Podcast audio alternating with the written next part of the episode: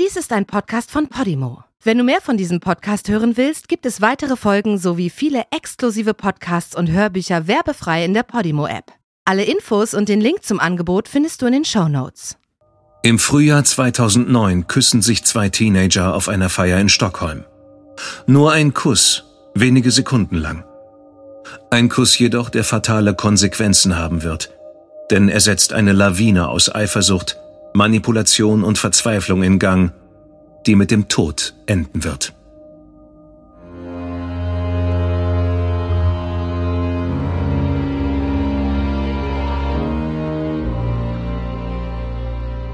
Du hörst Morden im Norden.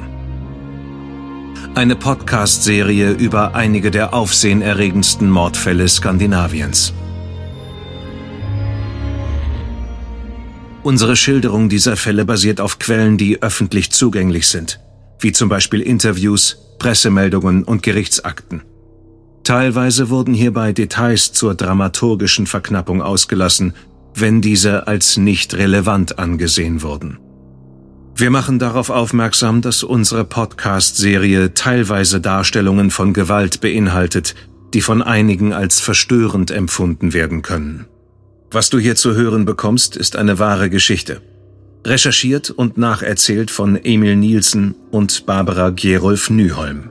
Es ist ein Frühjahr voller Vorfreude. Es wird gefeiert und geflirtet.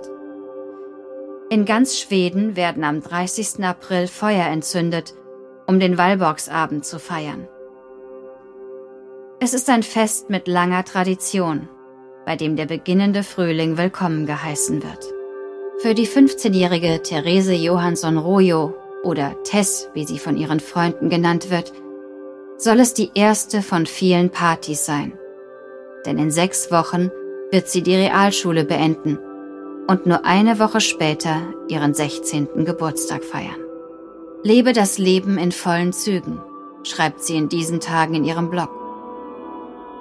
Sie hat den Blog im Jahr zuvor zu schreiben begonnen, als sie mit ihrer Familie auf den Philippinen war, um dort ihre Großmutter und die Familie ihres Vaters zu besuchen. Seitdem postet sie hier eigene Zeichnungen, schreibt kleine Beiträge über den langweiligen Schulalltag und sie schwärmt von der Twilight-Filmreihe über attraktive Vampire, Werwölfe und deren leidenschaftliche Liebe. Und dann sind da natürlich noch die obligatorischen Selfies, die von ausgiebiger Zeit vom Spiegel zeugen mit Haarbürste und Make-up-Pinsel. Mein Name ist Therese. Ich bin 15, werde bald 16. Und das hier ist, ob du es glaubst oder nicht, mein uninteressanter Blog über mein Leben als ganz normaler Teenager. So stellt sie sich auf ihrem Blog vor. Doch Tess wird ihren 16. Geburtstag nie erleben. Sie wird auch die Schule nicht beenden und der Wallbox-Abend 2009 wird ihre letzte ausgelassene Party sein.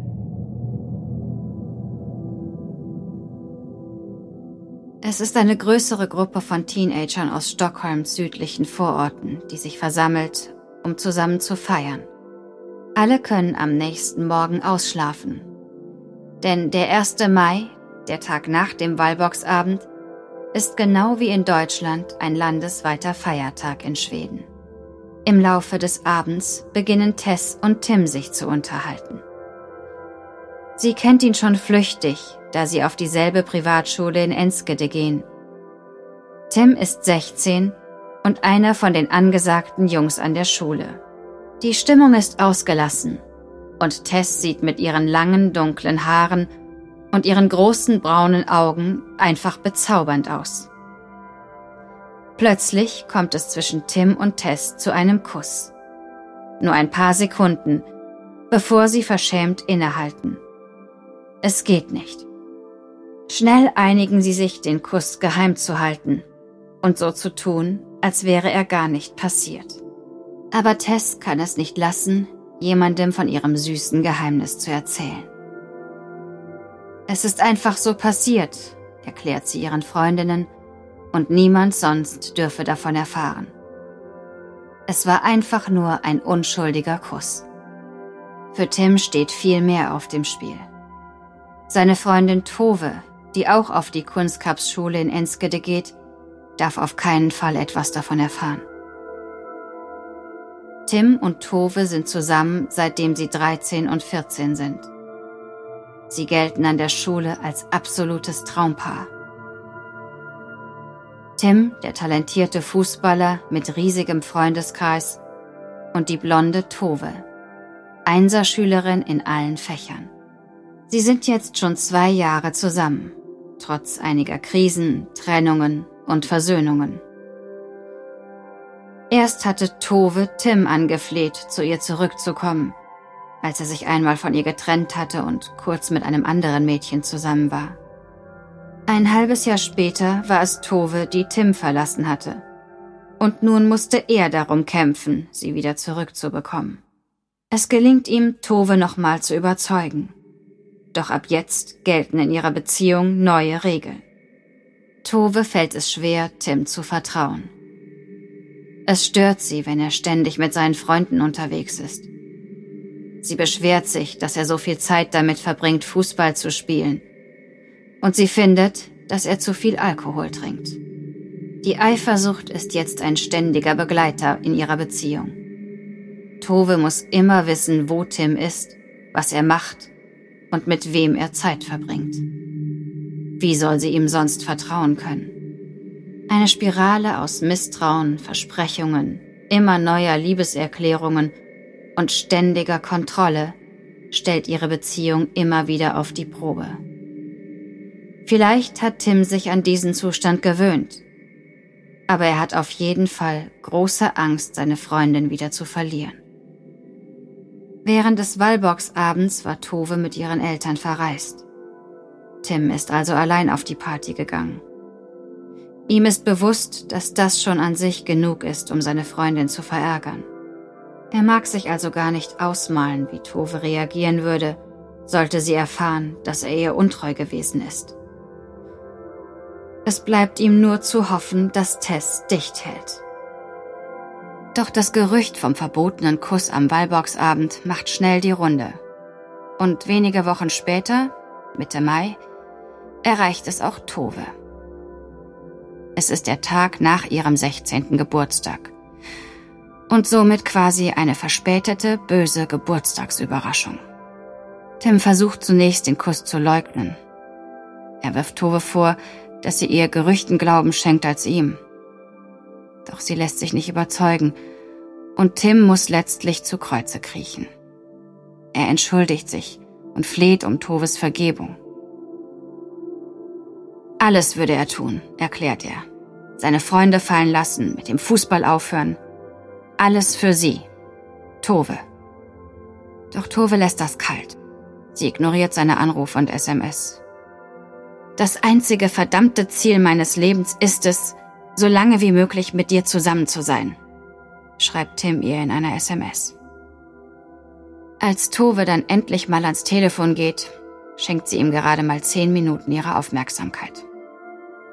Genug, um Tim hoffen zu lassen, dass er sie zurückgewinnen kann, wenn er sie nur irgendwie von seiner Liebe überzeugen kann. Also schreibt er ihr weiter. Ich bitte dich, Du musst mich nur zurücknehmen und ich verspreche dir, dass du mich wieder so lieben wirst, wie du es mal getan hast. Ich werde mehr für dich da sein als jemals zuvor. Es geht mir so dreckig, jetzt wo ich nicht weiß, was ich tun soll. Ich würde töten, um dich zurückzubekommen. Und das meine ich ernst. Ich würde im Prinzip jeden für dich töten, egal wen. Doch Tove antwortet ihm nicht. Mehrere von Toves Freunden bestätigen die Gerüchte. Tim hatte sie am Wallboxabend betrogen. Er hatte mit dieser Tess geknutscht. Diesem Mädchen mit den dunklen Haaren, das irgendwie asiatisch aussieht. Tove ist gekränkt und verbittert, als sie am nächsten Tag zur Schule kommt. Sie sucht überall nach Tim. Seine Flut an Liebeserklärungen und neuen Versprechungen kann ihre Wut nicht mildern.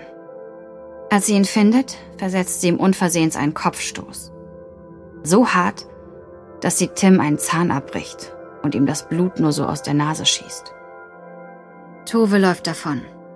Weg von der Schule, weg von Tim. Er spurtet ihr hinterher und holt sie nach einer Weile ein. Sie ist völlig außer sich und droht damit, sich vor einen Zug zu werfen. Es gelingt ihm nur mit Mühe, sie wieder einigermaßen zu beruhigen, bis ihre Eltern sie abholen kommen und mit nach Hause nehmen. Tove bleibt unnachgiebig. Am selben Abend schreibt sie ihm, dass es vorbei ist. Sie kann ihm nicht verzeihen. Doch Tim besteht darauf, dass sie zumindest noch mal reden müssen. Sie könne nicht einfach per SMS Schluss machen. Sie bombardiert ihn mit Beleidigungen. Sie nennt ihn hässlich, einen ekelhaften Loser, ein verdammtes Schwein. Die Korrespondenz erinnert an einen ungleichen Boxkampf. Tove schlägt unaufhörlich auf Tim ein, während der, so gut er kann, pariert und nach jeder noch so kleinen Öffnung in ihrer Deckung sucht. Nur um erneut in einer weiteren Nachricht brutal niedergemacht zu werden. Tim antwortet mit Herzchen und Küsschen er bittet sie, ihn anzurufen. Völlig egal wann, jederzeit. Hauptsache, sie ruft ihn an. Spät in der Nacht, um Viertel nach eins, ruft Tove tatsächlich an. Doch Tim geht jetzt nicht an sein Telefon. Sie versucht es immer wieder, 20 Minuten lang. Vergeblich. Bis er sich endlich, nach fast einer halben Stunde, auf ihre letzte SMS zurückmeldet. Erneut antwortet Tove mit einem wütenden Schwall. Er sei ein verdammter Lügner, ein Loser ohnegleichen. Es sei endgültig vorbei. Sie wolle ihn niemals wiedersehen. Sie hasse ihn. Aber irgendwie gelingt es Tim trotzdem im Laufe der Nacht mit Tove in Kontakt zu treten und tatsächlich auch zu telefonieren scheinbar mit Erfolg. Denn am Tag darauf tauschen sich beide ganz friedlich und zivilisiert in ihren SMS über ganz Alltägliches aus. Doch wahrscheinlich ist in dieser Nacht ein verhängnisvoller Plan aufgekeimt. Vielleicht war es in den fünf Minuten nach Toves nicht enden wollenden Beleidigungen und nach dem erklärten Ende ihrer Beziehung, dass die Idee einer ultimativen Liebeserklärung entstand. Die eine Sache, die Tim noch tun konnte, um Tove zu überzeugen. Ein unauslöschlicher Beweis, dass Tim es ernst meint, wenn er verspricht, alles für sie zu tun. Es muss ein Opfer erbracht werden. Und das naheliegendste Opfer ist Tess. Ich ertrage es einfach nicht, hier drei Plätze neben ihr in der U-Bahn zu sitzen. Sie muss sterben. Das schreibt Tove an Tim. Zehn Tage nach ihrem Kopfstoß in der Schule und dem anschließenden nächtlichen Streit. Tim antwortet sofort. Ja, das wird sie auch. Heute noch. Am Tag zuvor hat er mehrere Stunden damit verbracht zu grübeln, wie er Toves Forderung erfüllen kann. Er hat sich in Trongsun, dem Ort, in dem Tess wohnt, umgeschaut aber es hilft alles nichts. Er hat keine Ahnung, wie er es anstellen soll. Nur eines weiß er, dass es getan werden muss, wenn er Tove nicht verlieren will. Also verspricht er ihr, es zu erledigen, als sie ihm morgens aus der U-Bahn schreibt, und bis zum Abend hatte er einen Plan gefasst. Tim will zurück nach Trongsun fahren und Tess abpassen. Er wird ihr erzählen, dass er in der Nähe ihres Zuhauses eine Flasche Wodka im Wald versteckt hat und sie dann bitten, ihm bei der Suche zu helfen. Er ist sich sicher, dass Tess Ja sagen würde, wenn er ihr erklärt, dass die Flasche für ein paar Typen bestimmt ist, denen er Geld schuldet. Wenn es ihm gelingt, sie in den Wald zu locken, würde er sich einen Stein oder einen Stock suchen. Irgendwas, womit er ihr den Schädel einschlagen kann. Schnell und einfach. An diesem Abend schreibt er Tove, dass er jetzt weiß, wie er es machen wird. Tim ist bereit. Er stellt seinen Wecker für den nächsten Morgen auf 6 Uhr. Er steht an der Straße am Wald bereit, als Tess das Haus verlässt, um zum Bus Richtung Schule zu gehen. Tim erzählt ihr wie geplant die Geschichte vom Wodka im Wald und den Typen, den er Schnaps und Geld schuldet. Tess willigt ein, ihm zu helfen und geht mit. Doch plötzlich werden sie aufgehalten. Ein Mädchen aus der Schule ruft ihn hinterher, dass der Bus kommt. Tim und Tess laufen zur Haltestelle und letztlich fahren sie gemeinsam mit dem Bus zum Unterricht. Tess ahnt nicht, dass der Bus ihr in diesem Moment womöglich das Leben rettet. Sie ist einfach nur traurig, dass sie Tim nicht bei der Suche nach der verschwundenen Wodkaflasche helfen konnte. Tove jedoch ist mehr als nur traurig. Sie ist wütend und ihre Geduld ist aufgebraucht. Sie zweifelt an, ob Tim überhaupt jemals vorhatte, sein Versprechen ihr gegenüber einzuhalten. Es ist wirklich schwer auszuhalten, schreibt sie. Es fühlt sich nicht an, als würdest du tun, was ich von dir möchte. Ich kann dir einfach nicht vertrauen. Du weißt, was du an diesem Wochenende zu tun hast. Tove wird über das Wochenende mit ihrer Familie nach Paris reisen. Das letzte Mal, als sie mit ihrer Familie die Stadt verlassen hat, hatte Tim sie am Wallboxabend mit Tess hintergangen. Das war jetzt gerade ein Monat her. Dieses Mal ist es an ihm, ihr zu zeigen, dass er versteht, was auf dem Spiel steht. Tess soll weg, bevor sie wieder nach Stockholm kommt und zu Tim zurückkehrt. Tove will in der Zwischenzeit über alles Bescheid wissen, was Tim tut. Er schickt ihr also pflichtbewusst konstante Updates nach Paris, um bloß nicht ihr Misstrauen zu wecken. Doch Tove traut ihm nicht. Sie bezweifelt, dass er die ganze Zeit einfach nur zu Hause bei seiner Familie hockt.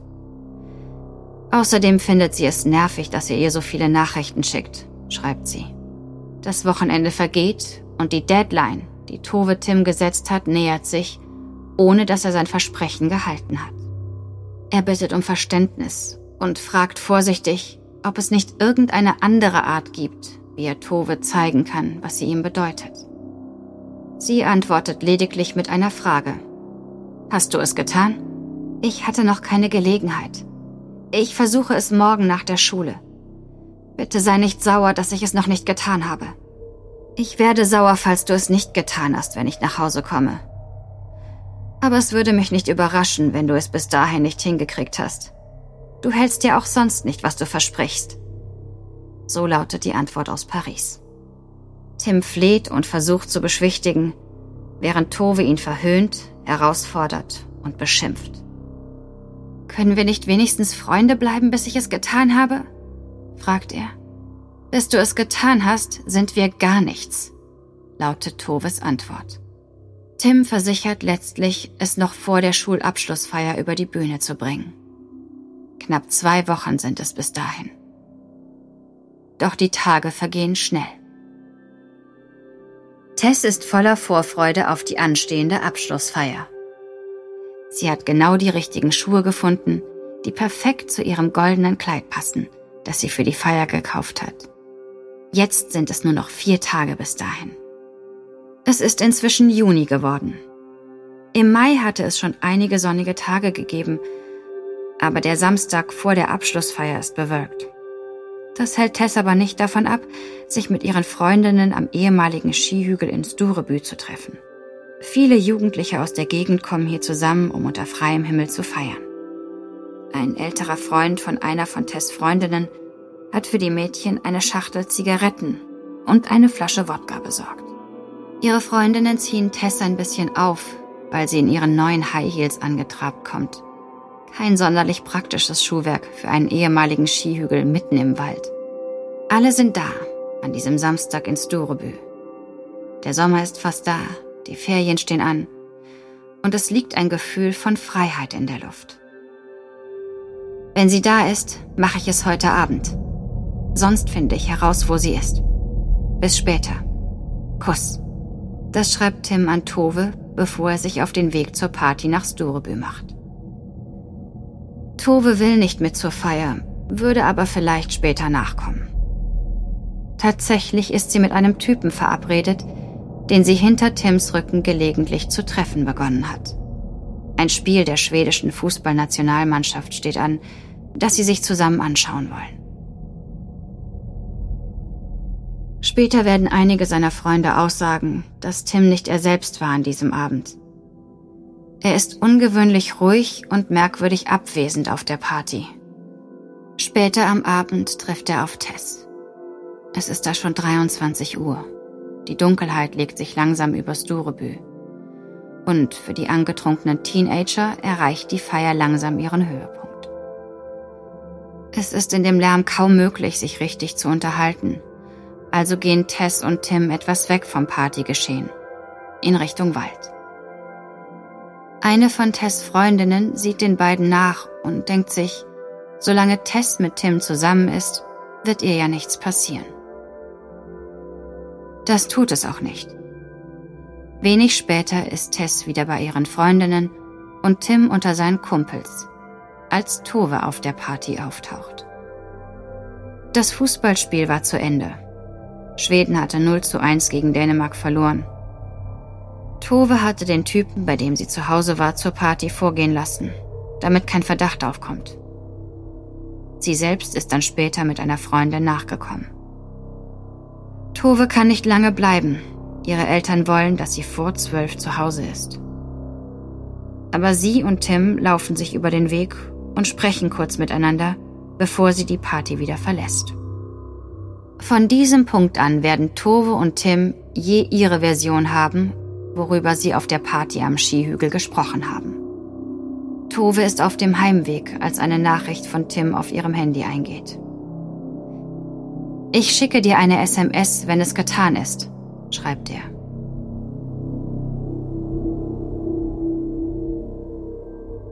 Tess will mit einer Freundin nach Hause fahren, deren Eltern sie um zwölf abholen kommen. Sie verabschiedet sich von ihrer Clique und geht den Waldrand entlang in Richtung Parkplatz. Ich bin gleich da, schreibt sie der Freundin kurz vor zwölf. Sie will nur noch pinkeln und tritt zwischen die Bäume, um sich ein diskretes Plätzchen zu suchen. Sie bemerkt Tim erst, als er sie im Wald einholt. Er beginnt mit ihr über den Wallboxabend zu sprechen, über den Kuss und warum so viele darüber Bescheid wissen. Sie hätten doch abgemacht, es für sich zu behalten. Dass es doch gar nicht passiert sein sollte. Es fällt Tess schwer, mit ihren hohen Absätzen auf dem unebenen Waldboden zu stehen. Sie setzt sich auf einen Stein und gesteht Tim, dass sie sich ihren Freundinnen anvertraut hatte und dass sie nicht gedacht hat, dass sie es weitererzählen würden. Für Tim klingt es so, als würde Tess gar nicht verstehen, wie ernst die Sache ist. Es wirkt, als würde sie den Kuss auch nicht so sehr bereuen, wie er es tat. Ganz im Gegenteil. Tim sieht einen abgebrochenen Ast er tritt hinter Tess, hebt ihn auf und schlägt mit aller Kraft zu. Der Ast zerbricht, als er ihren Hinterkopf trifft.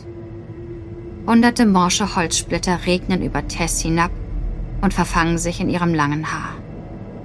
Tess schreit auf. Verdammt, was machst du? Ich hab dir doch gar nichts getan. Für Tim gibt es nun kein Zurück mehr. Er wirft sich über sie und umfasst ihren Hals mit beiden Händen. Tess versucht, sich aus seiner Umklammerung zu befreien, aber Tim ist größer und stärker. Er drückt mit aller Kraft zu, mehrere Minuten, bis Tess regungslos in den Waldboden sinkt. Um sicherzugehen, dass Tess wirklich tot ist, nimmt Tim einen weiteren Ast und presst ihn gegen ihre Kehle.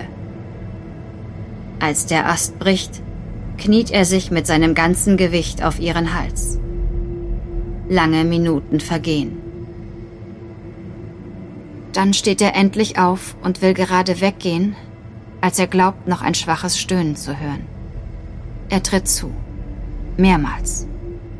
Mit aller Kraft gegen ihren Körper und ihren Kopf. Er tritt härter zu, als er jemals zugetreten hat. Immer wieder. Es ist vorbei. Tim läuft durch den dunklen Wald davon und lässt Tess leblos zurück. Es ist passiert. Sie ist tot. Ich habe es getan, schreibt er an Tove, während er nach Hause läuft. Auf der Party wundern sich Tess Freundinnen langsam, wo sie abgeblieben ist. Sie beginnen nach ihr zu rufen und den Waldrand abzusuchen. Jemand kommt auf die Idee, Tess Eltern anzurufen falls sie doch allein nach Hause gefahren ist.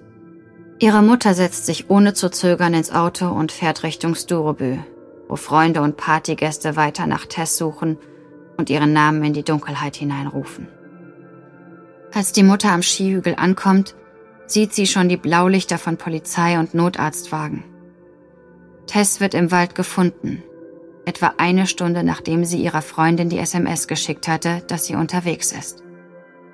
Eine Freundin glaubt, dass sie unglücklich gefallen sein muss, während eine andere zunächst eher besorgt ist, was Tess Mutter sagen wird, wenn sie die restlichen Zigaretten und die halbleere Wodkaflasche in Tess Tasche findet. Als man sie entdeckt, liegt Tess leblos auf dem Rücken. Ihre Haut ist bläulich angelaufen und sie atmet nur noch sehr schwach. Sie ist bewusstlos, aber gerade noch am Leben. Schnell erreicht die Nachricht auch Tim. Er ist gerade heimgekommen und ruft jetzt sofort Tove an. Was jetzt? Wenn Tess noch am Leben ist, was würde sie der Polizei erzählen? Tim ist panisch, doch Tove beruhigt ihn. Sie verspricht ihm, dass sie ihn am nächsten Tag treffen und alles mit ihm besprechen wird. Tess Mutter muss aus der Entfernung ansehen, wie die Notärzte um das Leben ihrer Tochter kämpfen. Als sie Tess wegfahren, folgt sie dem Notarztwagen bangend bis zum Krankenhaus. Doch zehn Minuten nach ihrem Eintreffen müssen die Ärzte aufgeben. Tess ist nicht mehr zu retten. Sie stirbt. Für die Polizei steht schnell fest, dass das Mädchen das Opfer eines Verbrechens geworden ist. Sofort beginnen die Beamten, die Jugendlichen vor Ort auf der Party zu befragen. Gleich mehrere erwähnen das Gerücht vom verbotenen Kuss am Wallboxabend und sie erzählen von Tim und Tove. Am folgenden Tag, sonntags um 6 Uhr morgens, steht die Polizei gleichzeitig bei beiden vor der Tür und sie werden mit auf die Wache genommen. Tim erscheint in Begleitung seiner Mutter zur ersten Befragung. Der Gemeindebezirk schickt einen Repräsentanten, um dem Verhör beizuwohnen, da Tim noch minderjährig ist. Die Polizei erklärt Tim ohne Umschweife, dass er der Tötung von Tess verdächtigt wird. Er leugnet vehement. Er sei zwar auf der Party gewesen und habe mit Tess gesprochen, sei aber gegen Mitternacht heimgegangen, wie die meisten anderen auch, behauptet er. Er wisse also nichts über das, was im Wald passiert ist. Die Ermittler sichern den ganzen Sonntag weitere Beweise, bis sie Tim am selben Abend erneut zum Verhör bitten. Diesmal in Begleitung eines Anwalts. Nun begnügen sich die Beamten nicht damit, Fragen zu stellen. Sie konfrontieren Tim mit weiteren Zeugenaussagen und Beweisen, die auf ihn als Täter deuten. Auch wenn Tim an seiner bisherigen Erklärung festhält, beginnt die Fassade langsam zu bröckeln. Nach einer Weile bittet er darum, mit einem Pfarrer sprechen zu dürfen, was die Polizei erlaubt. Dieses Gespräch ändert alles, denn Tim erklärt sich nun bereit, auszusagen. An der Seite seines Pfarrers gesteht er der Polizei jeden Schritt. Er berichtet vom Kuss am Wallboxabend, von Toves Wut und schließlich von ihrer Forderung. Wie sehr er sie geliebt hat und von seinem Kampf, sie zurückzugewinnen. Tim erzählt von den vielen Stunden, die er in Tess Nachbarschaft verbracht hat, um einen Plan zu ersinnen. Er erklärt, wie der erste Versuch scheiterte, da der Bus ihm in die Quere kam, als er Tess mit der Lüge von der versteckten Wodkaflasche in den Wald locken wollte. Und letztlich erzählt er, was im Wald neben dem Skihügel nach der Party am Samstagabend geschehen ist. Warum hast du Tess getötet? fragen ihn die Ermittler. Um Tove nicht zu verlieren, erklärt Tim.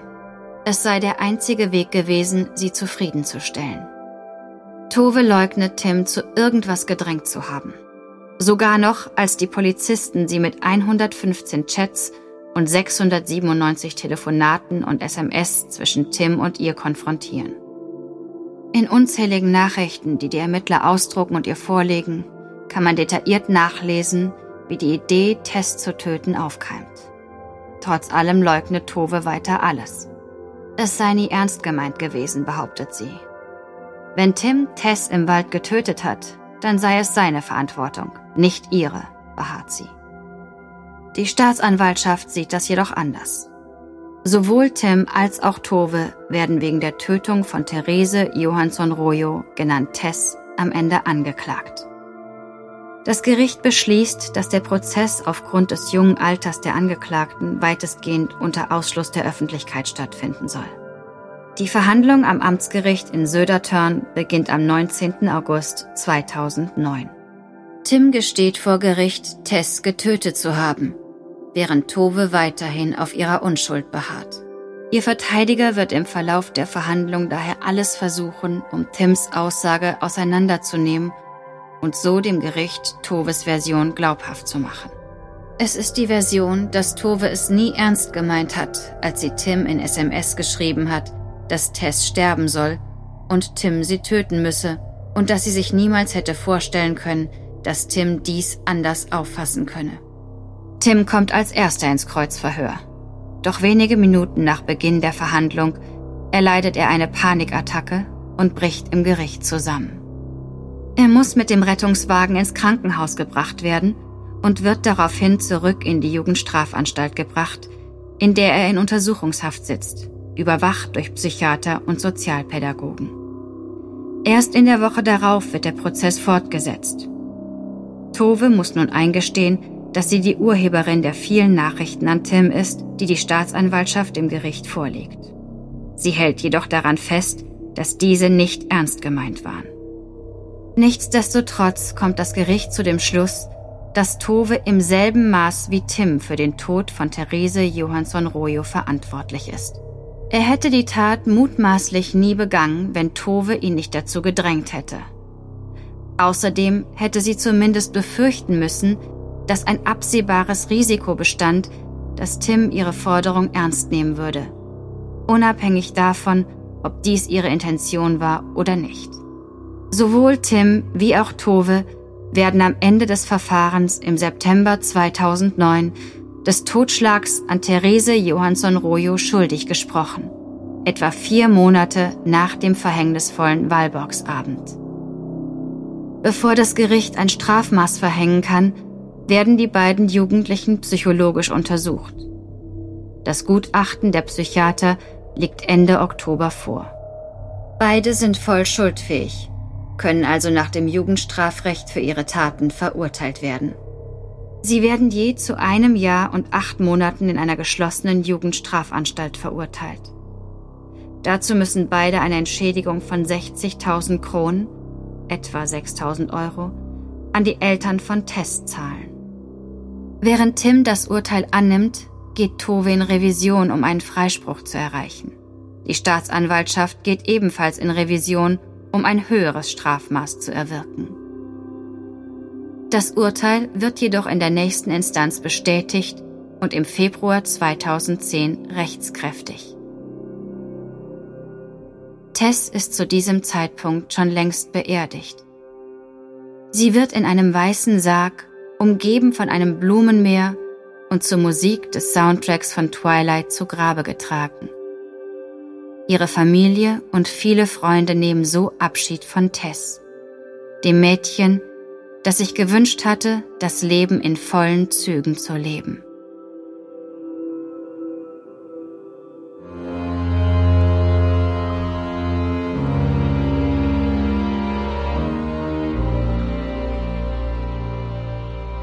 Die deutsche Fassung der Serie Morden im Norden ist eine Produktion der Fritzton GmbH im Auftrag von Podimo.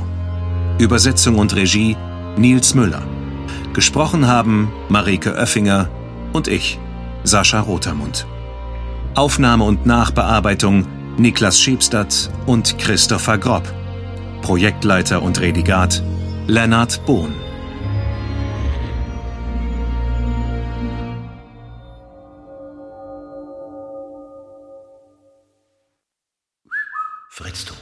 In der Podimo-App hörst du tausende Podcasts und internationale Hörbücher aller Genres. Dabei erhältst du personalisierte Empfehlungen und kannst deine Lieblingsinhalte auch offline hören. Ganz egal, ob zu Hause, in der Bahn oder beim Spazierengehen. Lass dich mit Podimo von spannenden Geschichten in den Bann ziehen, lerne etwas Neues oder hol dir Tipps für dein Familienleben.